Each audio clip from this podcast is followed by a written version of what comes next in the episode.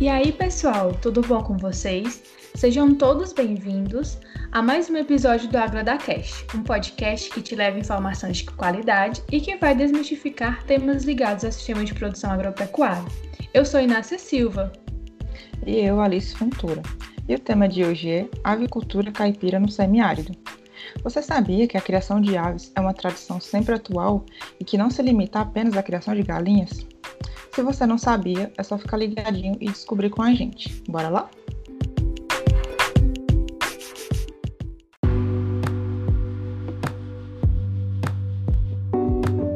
Na avicultura, comumente praticada aqui no semiárido, as galinhas são mais popularmente comercializadas, mas tem-se capotes, patos, codornas, gansos, perus, que em algumas regiões também são bastante comercializadas. O sistema de criação de galinhas caipiras é uma tradição enraizada na família dos agricultores e tem como objetivo aumentar a renda da agricultura familiar, melhorando a qualidade e aumentando a quantidade de animais produzidos. Esse sistema necessita de baixos investimentos, seja nas instalações ou equipamentos, na forma de alimentar ou de medicar as aves.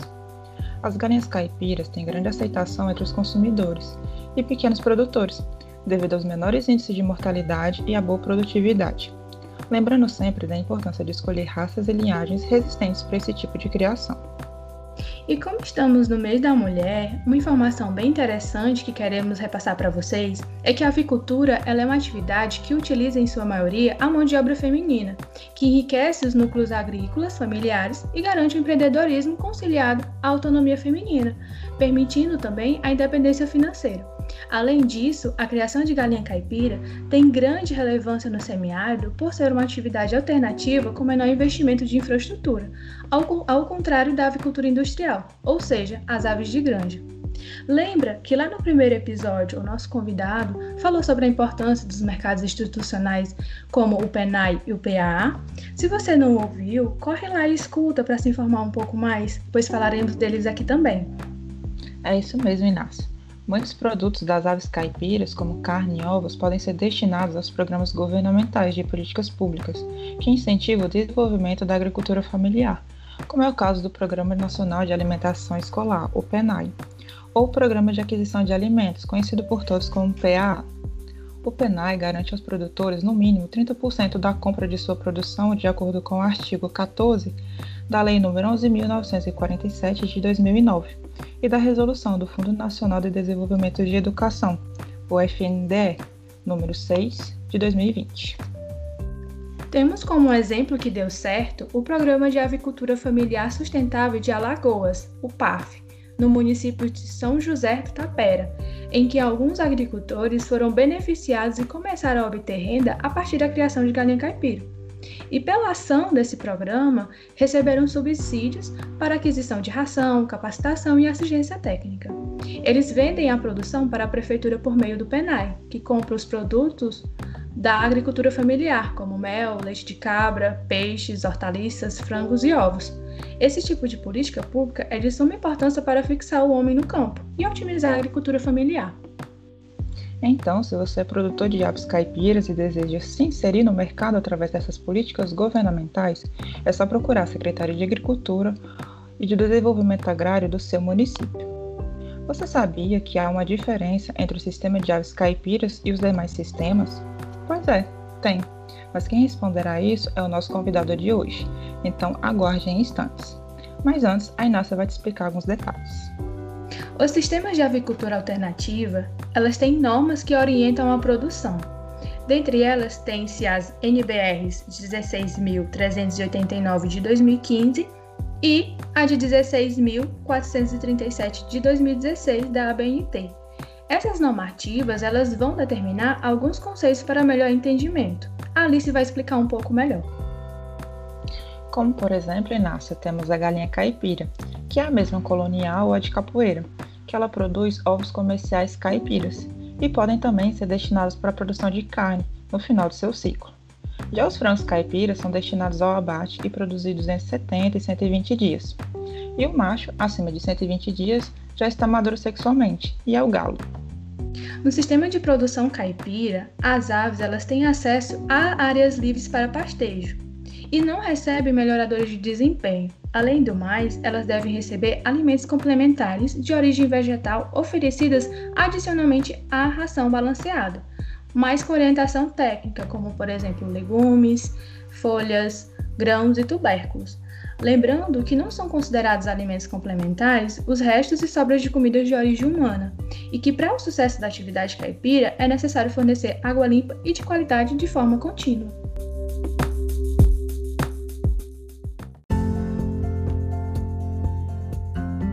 E agora, para complementar o tema de hoje, temos como convidado Kelly Sequeira, que é zootecnista, sócio proprietário da empresa Agrotec, assessoria e consultoria agropecuária, que atua como consultor em agronegócio do Sebrae Ceará, nas áreas de ovino caprino, apicultura e na área do tema do nosso episódio de hoje, avicultura, trazendo toda a sua experiência prática nessa atividade aqui no semiárido. Olá, Kelly, seja muito bem-vindo ao nosso podcast. É um prazer tê-la aqui conosco. De acordo com as suas experiências em campo, quais são os desafios da atividade caipira no semiárido? E quais são as maiores dificuldades para se iniciar essa atividade? Olá pessoal, é uma satisfação estar conversando com vocês aqui pelo podcast sobre a avicultura caipira. E dentre os diversos desafios dessa atividade no semiárido, eu posso pontuar dois que eu considero mais importantes. Um seria a questão da ambiência, onde esses animais, onde essas aves né, estão alojadas ou estão sendo criadas. E a outra seria a questão do manejo, certo? O manejo que, que está sendo adotado. E por que, que eu destaco a questão da ambiência? Porque a maioria dos criadores não possui instalações adequadas para a criação dessas aves. Sendo uma ave caipira rústica ou sendo uma ave caipira melhorada. Porque para um animal produzir, ele tem que ter um ambiente adequado. Estar protegido, tem que se sentir numa condição de bem-estar para que possa expressar o seu potencial produtivo. E também livrar de algumas doenças que porventura possam aparecer no plantel. E os manejos né, que devem ser adotados. Porque cada manejo que você adota vai contribuir diretamente para a produção e produtividade. Para você iniciar essa atividade, você tem que definir primeiro se você quer trabalhar com ovos ou com corte. Para você estruturar uma instalação adequada e planejar os manejos que devem ser adotados ao longo do ciclo produtivo, em cada fase de vida da ave. E uma das principais dificuldades que eu vejo atualmente é justamente a aquisição de insumos, principalmente para a ração, que hoje o custo se encontra muito elevado, tanto da soja como do milho, que são dois alimentos principais para a composição da ração da ave.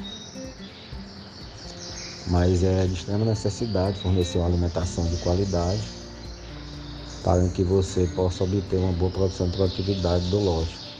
Outra dúvida que muitos têm é saber qual é a diferença da galinha caipira para o frango de granja. E existe alguma diferença entre suas alimentações?